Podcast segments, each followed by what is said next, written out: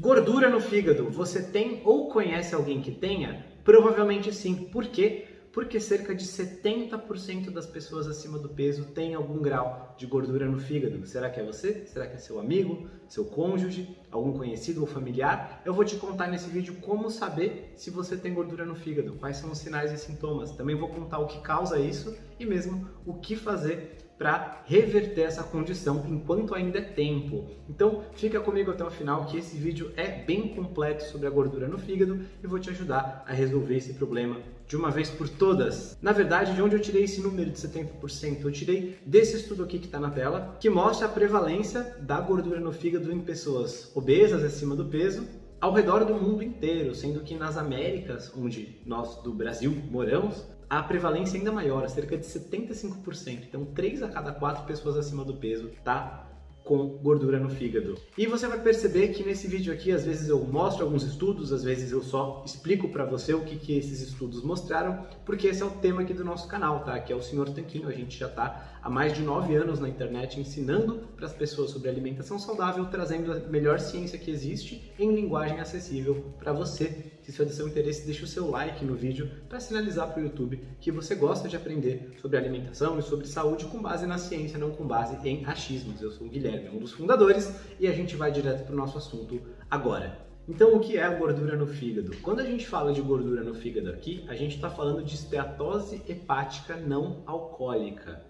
Que, que isso quer dizer? Esteatose quer dizer que é gordura, hepática quer dizer que é relativa ao fígado e não alcoólica porque não foi causada pelo consumo excessivo de álcool. Até algumas décadas atrás, era comum que as pessoas que tivessem gordura no fígado, que apresentassem danos a ele, né, chegando até a quadros como fibrose ou mesmo a cirrose, fosse pelo consumo elevado de bebida alcoólica. Hoje em dia a gente vê outros fatores influenciando nisso, por isso que geralmente na literatura médica a gente separa a esteatose alcoólica da não alcoólica, porque tem outros fatores, o tratamento é diferente. Entenda, se a razão de uma é o consumo excessivo de álcool, isso que a gente tem que endereçar. Se a razão de outra são outros fatores que a gente vai falar nesse vídeo, é isso que a gente tem que endereçar. E nesse caso, eu mencionei esteatose, mencionei fibrose, cirrose, são estágios dessa doença, tá? Dessa condição. Eu já vou falar dos estágios, mas primeiro vamos entender que um fígado saudável deveria ter pouca ou nenhuma gordura nele, tá? Então, quando vai se acumulando essa gordura,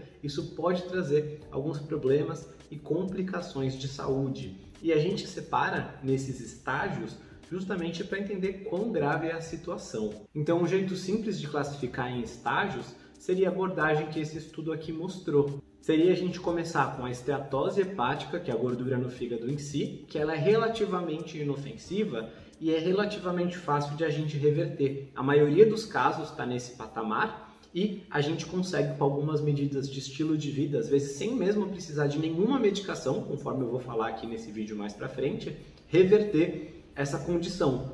É a mais comum de todas e é a melhor que seja mais comum, porque você consegue sair dela. Depois você pode progredir para uma esteatohepatite alcoólica. A esteatohepatite, ela pode causar inflamação e lesão do fígado. Então, o que pode acontecer a partir daí é que é o excesso de gordura por um bom tempo e aí com a presença de inflamação você pode ter ocorrências como por exemplo a fibrose que algumas pessoas classificariam como no terceiro grau, né? E outro grau ainda que é o mais grave que seria a cirrose. É o último nível da é, inflamação no fígado, da gordura no fígado, e aí já tem danos que são irreversíveis. Então a gente sabe que assim que a gente identificar a gordura no fígado, um comecinho de esteatose hepática, pode ser interessante a gente justamente começar as intervenções para melhorar isso, né? Para que isso não evolua para os quadros mais graves. A palavra evolução não quer dizer uma coisa boa nesse caso, tá? Evolução é porque ela pode progredir para isso que faz muito mal e que pode ser irreversível. A gente quer, assim que identificar que está com gordura no fígado, mudar o nosso estilo de vida, fazer às vezes pequenas mudanças que vão permitir a você se livrar dessa condição, acabar com essa gordura no fígado. E como que você faz para saber se você está com gordura no fígado? Muitas vezes o diagnóstico é feito por um médico que tem essa suspeita de que você tem a gordura no fígado e pede para fazer um ultrassom, tá bom? Esse é o jeito mais garantido, digamos assim, de identificar a gordura no fígado e saber se você tem e quanta gordura tem. No entanto, tem outras formas de a gente verificar também. Geralmente o médico suspeita disso por causa de alguns sinais e sintomas. Vou te falar agora quais são os possíveis sintomas de que você está com gordura no fígado. Dentre esses sintomas, a gente pode indicar a dor no abdômen, especialmente você vai sentir essa dor na parte superior direita do seu abdômen.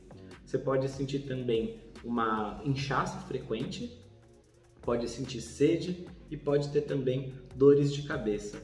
Além disso, sensação de fadiga pode ser bastante comum, tá? Então, você pode sentir que tem uma sensação de peso e de dor nessa região superior do abdômen, logo abaixo das costelas, é, um pouco acima do estômago. Pode ser difícil saber, mas se você está com essa dor, você vai saber.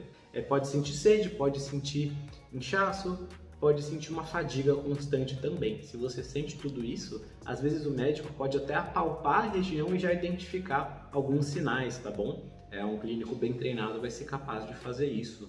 E, é claro, como eu mencionei, o diagnóstico final pode ser feito justamente pelo exame de ultrassonografia. Mas se você tem algum desses sinais, você já provavelmente está sentindo aí os primeiros efeitos da gordura no fígado. E a partir daí, identificar o estágio, né? Por exemplo, quanta gordura tem no fígado, o ultrassom vai te falar, você para identificar se tem inflamação, que é uma coisa bem ruim de ter nesse fígado, você pode olhar, por exemplo, num exame de sangue, as enzimas, né, gama, que tem no exame de sangue que o seu médico vai pedir. Mas assim, tudo isso é depois que você já tem a noção ou tem pelo menos uma boa apreciação de que provavelmente está com gordura no fígado. Ninguém pede essas coisas no ultrassom do fígado assim à toa. Primeiro a gente tem que ter a suspeita, ver as condições e causas mais comuns se elas estão presentes. E é disso que eu vou falar agora. Quais são as causas, né, ou quais são outras coisas que podem influenciar na sua chance de estar com gordura no fígado? Muita gente não gosta de admitir esse fato, mas a principal causa da gordura no fígado, a raiz do que está lá, uma das causas primárias, é o ganho de peso as doenças metabólicas, como síndrome metabólica e a resistência à insulina. Inclusive, essa revisão que está aqui na tela agora fala com todas as letras. A esteatose hepática não alcoólica se refere à acumulação de gordura no fígado que não é devida ao consumo excessivo de álcool. A prevalência dessa condição é até de 30% das pessoas nos países desenvolvidos e cerca de 10% em outras nações, o que torna a esteatose hepática não alcoólica a condição de fígado mais comum do mundo. A patogênese, né, o desenvolvimento dessa doença, está relacionado à resistência à insulina e então é frequentemente encontrado em indivíduos que têm obesidade central, isso é, muita gordura na região do abdômen, ou diabetes. Então, o que, que você pode observar para saber se você está em risco maior. Lembra que eu falei no comecinho do vídeo que cerca de 70% das pessoas que estão tá acima do peso tem gordura no fígado? Não são só essas pessoas que têm, mas se você já está acima do peso, você já pode observar que tem grandes chances de você estar com gordura no fígado. Como eu falei, 70 a 75% é bastante chance. Alguns sinais que vão indicar isso são, por exemplo, a obesidade central. O que, que é isso? É gordura ao redor do abdômen. Então, o que, que você pode fazer? Tem uma conta simples para você saber se você está com maior ou menor risco disso.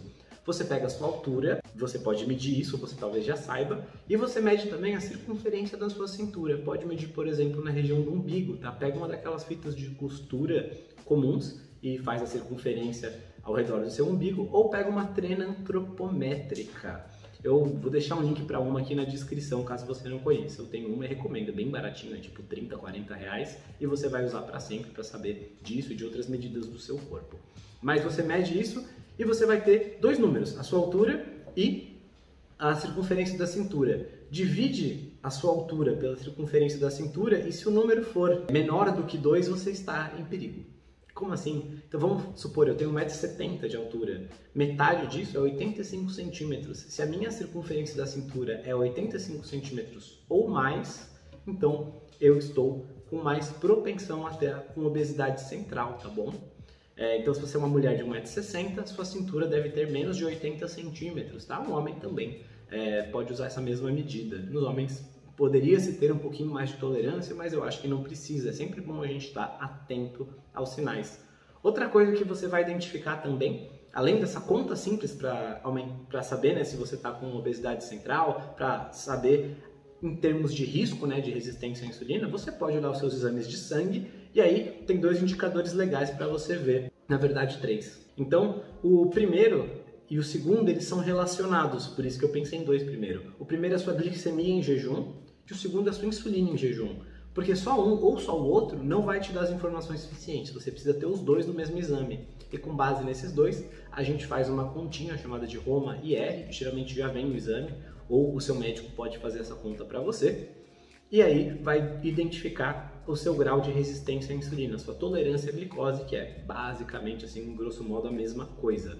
E o outro exame é o dos triglicerídeos, tá? Se os seus triglicerídeos estão elevados, se tiver mais do que 120, 150, e se tiver muito mais do que isso, mais de 200, etc., grandes são as chances de você estar com gordura no fígado. Então, se os seus triglicerídeos estão elevados, esse também é um sinal indicativo de que você está com maior chance de acumular gordura no fígado dá uma olhada nessas três coisas que são simples, né? Não estamos falando de nada muito complexo, de você fazer o ultrassom, nem de necessariamente medir as suas é, enzimas do fígado.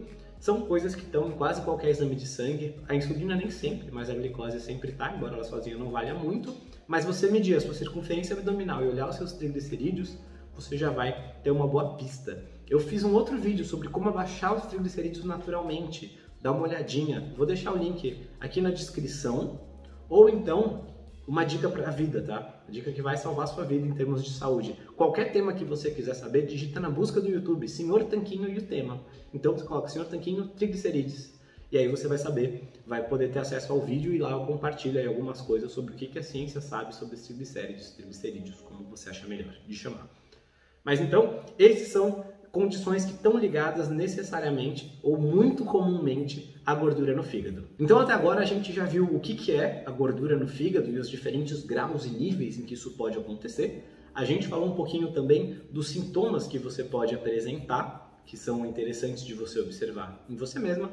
A gente falou também sobre as possíveis causas, especialmente a ligação com a resistência à insulina que está ligada com a obesidade central, que está ligada com alto nível de triglicerídeos normalmente, que também está ligada com uma medição no exame do Roma-IR, que tende a ser ruim. Geralmente, geralmente, o HDL também é baixo, tá? o colesterol bom. Não gosto muito desse nome bom e ruim, porque os dois são importantes para você estar vivo, então não gosto de chamar de bom ou de ruim. Mas o colesterol bom, HDL, geralmente está baixo. E às vezes você pode ter pressão alta, mas nem sempre, nem sempre precisa ter para você ter gordura no fígado. Então a gente já entendeu tudo isso, né, como é feito o diagnóstico, que com base em todas essas suspeitas, em vários indícios, até mesmo a pontinha simples da sua altura e da sua cintura, você consegue é, pedir um exame de imagem e identificar em que grau está o seu fígado. Então como é que a gente cuida dele? Como é que a gente faz para reverter, especialmente nos estágios iniciais, ou então, se você ainda não tem gordura no fígado, como é que você assegura que vai continuar com seu fígado bem e saudável para sempre? É isso que a gente vai falar agora. Então tá bom. O primeiro ponto é lembrando da questão do consumo do álcool. A gente está falando bastante da esteatose hepática não alcoólica, mas se você bebe duas garrafas de vinho por dia todos os dias ao longo de 10 anos, você provavelmente vai ter danos no seu fígado. Até porque quem faz isso são parênteses, né? Geralmente não tem os outros hábitos de estilo de vida que eu vou falar a seguir. Então a gente quer também cuidar do seu fígado moderando o consumo de bebida alcoólica. Se você quer saber mais sobre o álcool, como ele se encaixa na dieta, né? Você pode procurar aqui no YouTube também Senhor Tanquinho Vinho e eu falo um pouquinho sobre o vinho e outras bebidas alcoólicas no nosso estilo de vida. Não é proibido, dá para consumir, dá para ser bem gostoso, mas a gente não vai poder tomar, como eu mencionei nesse exemplo bizarro, duas garrafas de vinho por dia ou dois litros de chopp por dia. Então, descartado o álcool, vamos falar dos outros pontos. O primeiro ponto, e acho que um dos mais óbvios que tem, diz respeito justamente à perda de peso. Perder peso, de qualquer maneira que seja, tende a ser muito positivo para diminuir a gordura no fígado. Pensa que o seu corpo, quando a gente perde peso, quando a gente perde gordura, que é mais importante do que só perder peso em si, a gente quer, no melhor dos cenários, preservar a massa magra e perder gordura, a gente está perdendo gordura como um todo, não é a gente que escolhe de onde que ela vai sair. A gente não tem como dizer, ah, eu quero perder gordura no colote e no fígado e não quero perder gordura no antebraço, que eu gosto do meu antebraço maiorzinho. Não, não funciona assim. Então, o nosso corpo que decide de onde ele vai tirar. Só que ele é muito inteligente. Ele, geralmente ele tira primeiro essa gordura de onde faz mais mal pra gente. E um dos lugares que faz mais mal de a gente ter gordura é no fígado. É um dos que faz mais coisas ruins. Então, geralmente qualquer perda de peso, às vezes perder 5 a 7% do seu quilo corporal, do seu peso corporal, você já vai ter uma melhora nisso, tá? Então pensa numa mulher que eu mencionei antes, de 1,60m, ela tem 100 quilos. Uma pessoa que está com bastante sobrepeso. Se ela perder aí 7, 8, 10 quilos de gordura, ela vai ter 90 quilos, ela ainda vai estar bastante acima do peso, mas o grau de esteatose hepática não alcoólica dela tende a melhorar muito. Então, por quê? Porque o corpo é inteligente. Perda de peso no geral é positivo. Outras coisas que vão melhorar muito mais essa sensibilidade à insulina é se ela fizer praticar exercícios físicos, tá? Qualquer coisa pode ajudar, até mesmo uma caminhada. Tem vídeo aqui no YouTube sobre isso. Procura lá, Senhor Tanquinho Caminhada, que a gente fala se caminhada emagrece ou não, qual é o mínimo que você faz por dia, e não é muito, para você já ter benefícios. Então é interessante sim você fazer qualquer tipo de atividade física, qualquer coisa, pode ser uma coisa que você gosta, caminhar, andar com o cachorro, nadar, andar de bicicleta, fazer dança, fazer academia, fazer zumba, o que você gostar, beach tênis, qualquer coisa é melhor do que nada. Tudo isso ajuda. Agora vamos falar de duas coisas que são muito poderosas para ajudar, ainda mais do que só perder peso ou só fazer atividade física, tá? Agora a gente está falando das super armas aqui que ajudam a gordura no fígado, que são uma estratégia alimentar mais baixa de carboidratos, uma dieta low carb ou cetogênica.